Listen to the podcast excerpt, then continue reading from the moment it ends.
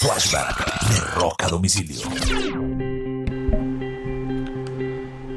Un 16 de enero del año de 1996, Bono estuvo a punto de morir en compañía de toda su familia. Y la historia es muy particular. Bono era mm, o es muy amigo de el cantante Jimmy Buffett, un cantante de música country pop bien importante en Estados Unidos, recordado por una canción muy famosa llamada Margaritaville. Pues Jimmy Buffett eh, invitó a um, Bono y a toda su familia a viajar a Jamaica y llevarlos en su propio avión.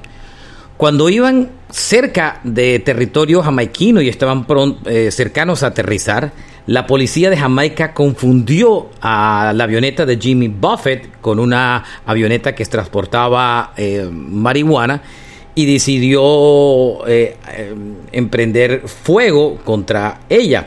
Finalmente Jimmy Buffett logró esquivar las balas y de alguna manera comunicarse y decir que, estaba, que lo estaban confundiendo.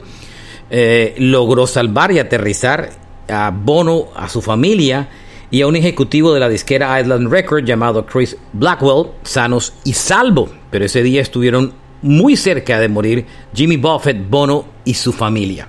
Este fue un flashback de rock a domicilio.